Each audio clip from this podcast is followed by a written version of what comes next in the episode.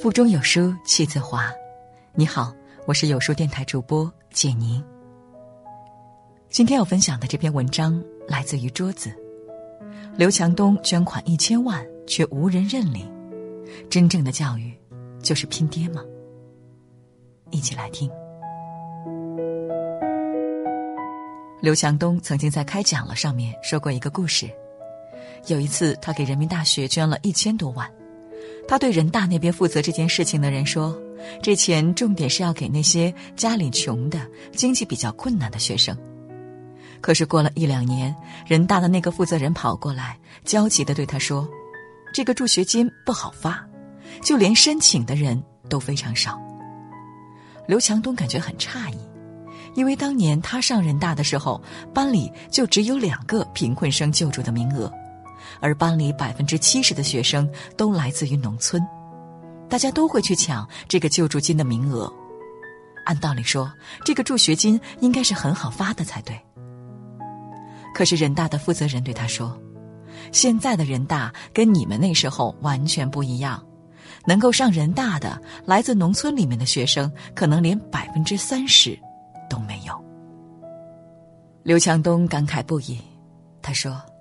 虽然过去那个时代很苦很穷，但是农村和城市的差距并不是很大。城市里的教育也只是比农村教育早个五年六年。但是三十年过后，基本上就可以上北大、清华、人大了，甚至是国外的名校。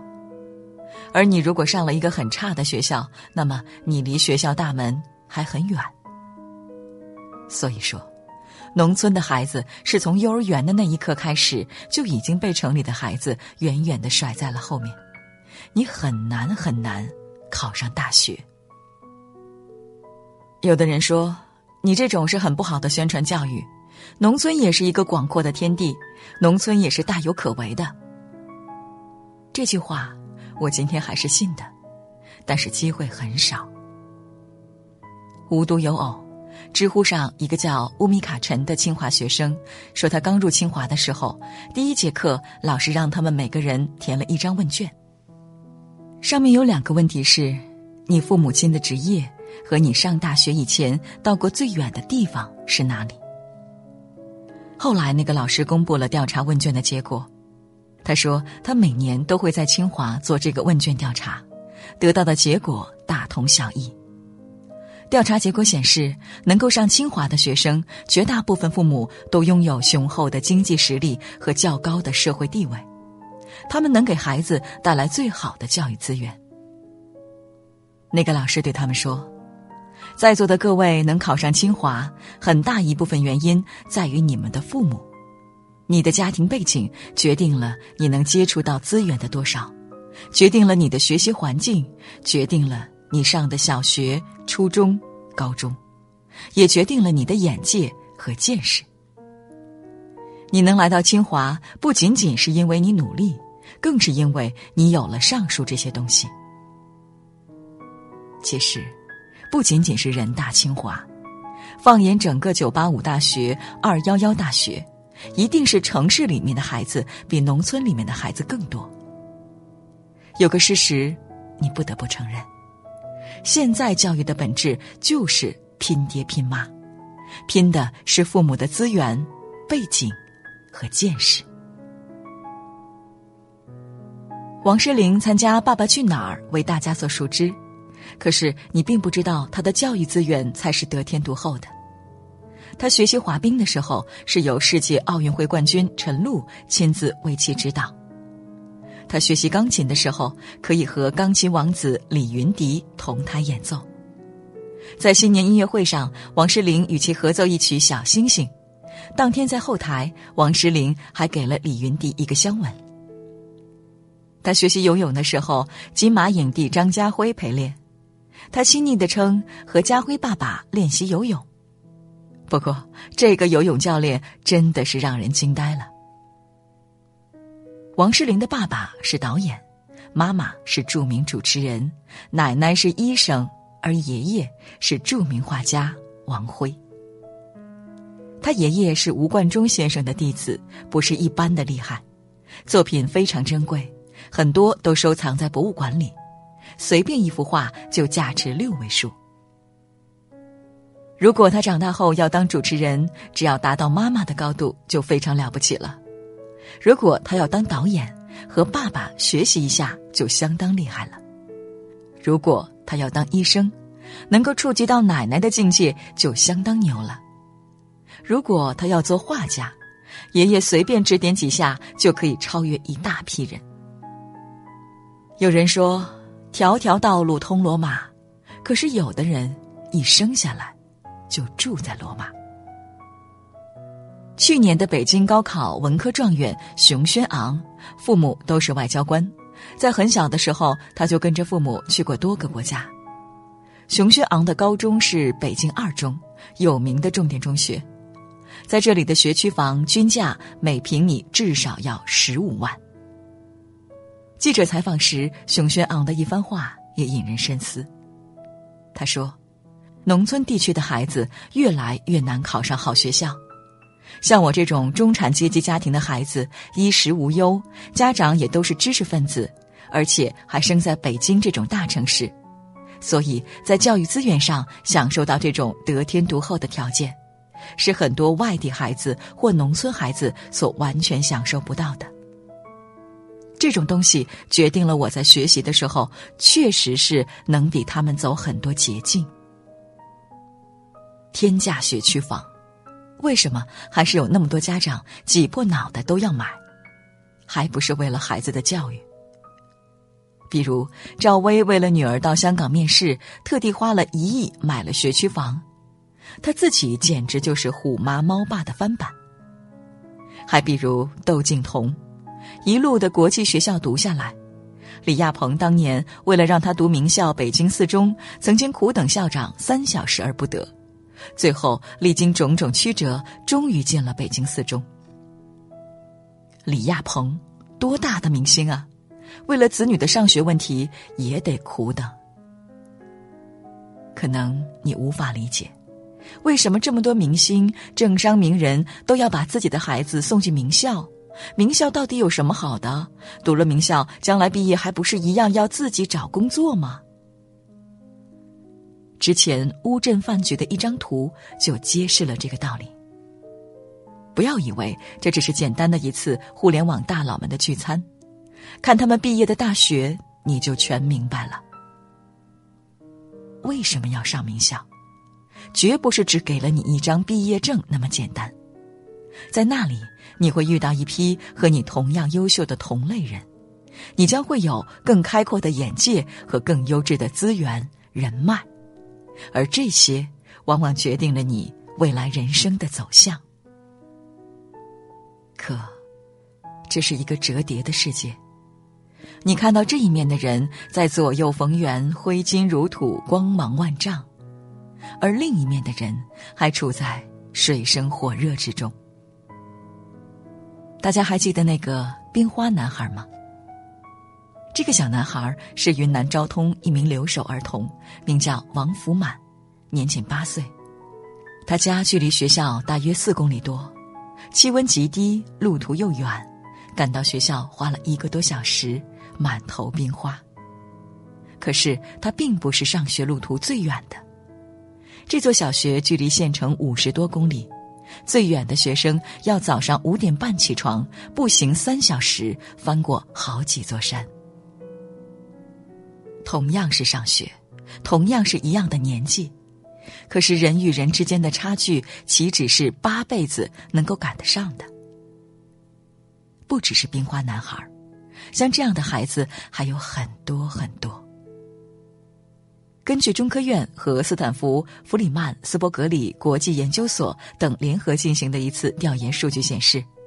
农村地区整个中学阶段，包括初中、高中和中等职业学校的累计辍学率高达百分之六十三。城市里面那些精英的孩子不断在学习进步，而农村里面的许多孩子却是在后退的，这样差距就更大了。国外有一个短视频，一群大学新生在草地上准备开始一场比赛。老师对这些学生说：“在比赛开始前，我有几个要求。如果你符合要求，就向前走两步；如果不符合，就待在原地不动。如果你们父母的婚姻持续到了现在，向前两步；如果你有机会得到私立学校教育，向前两步；如果你请过家教，向前两步；如果你从来不用担心手机欠费，向前两步。如果你从来不用和爸妈一起担心账单，向前两步。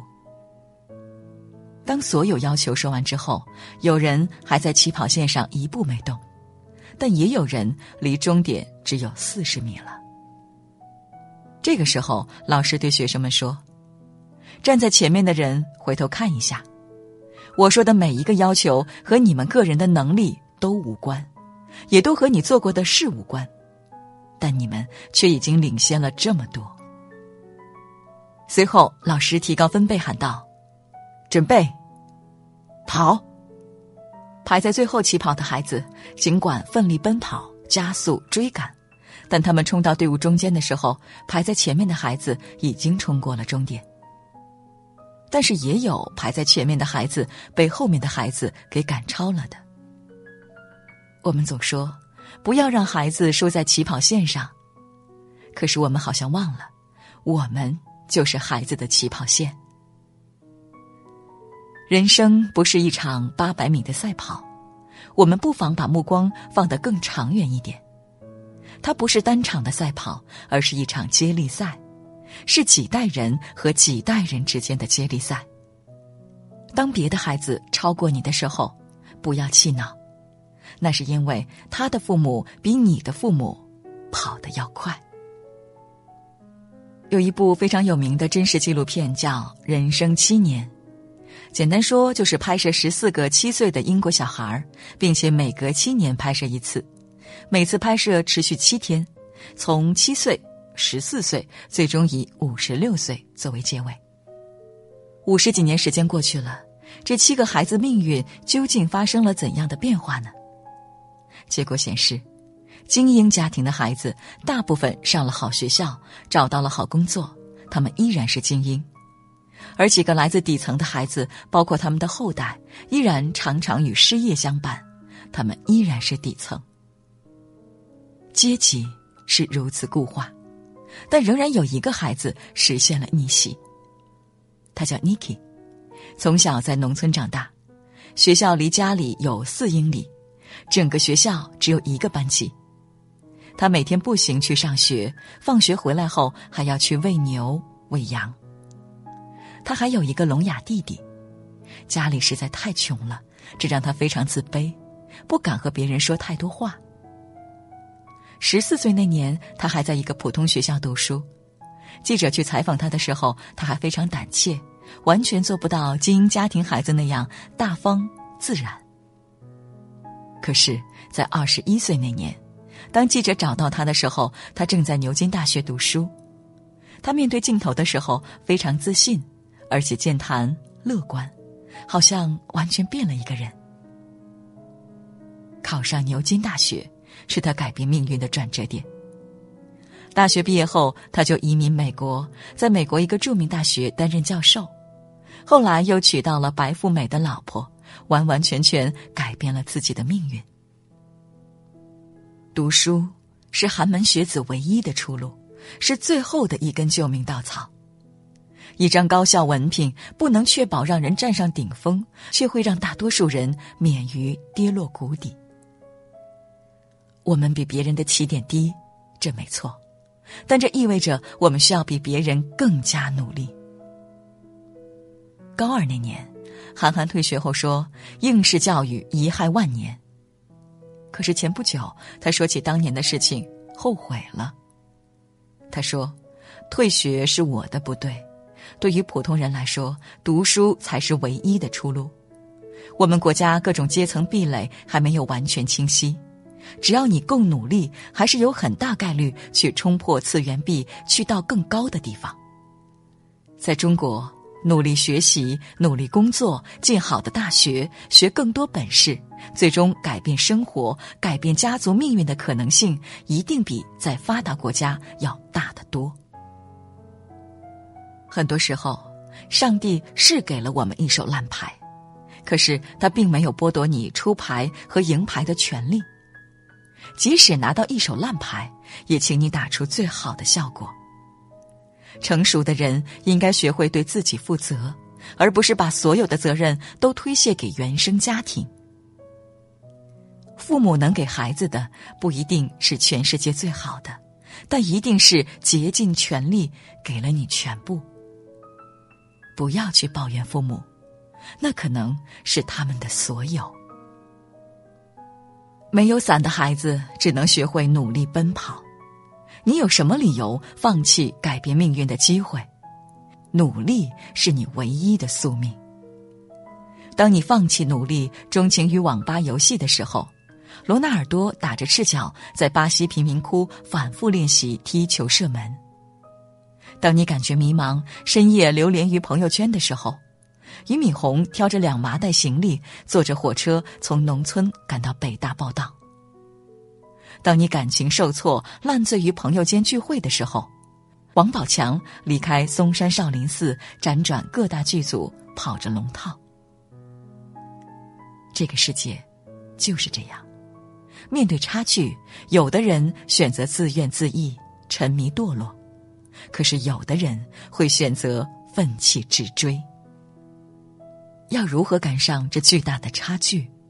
唯一的出路就是努力。这可能是一代人，甚至几代人的努力。除了努力，别无选择。在这个碎片化的时代，你有多久没读完一本书了？长按扫描文末二维码，在有书公众号菜单免费领取五十二本共读好书，每天有主播读给你听。欢迎大家下载有书共读 App 收听领读。我是主播简宁，在中朝边境为你送去问候，记得在文末点赞哦。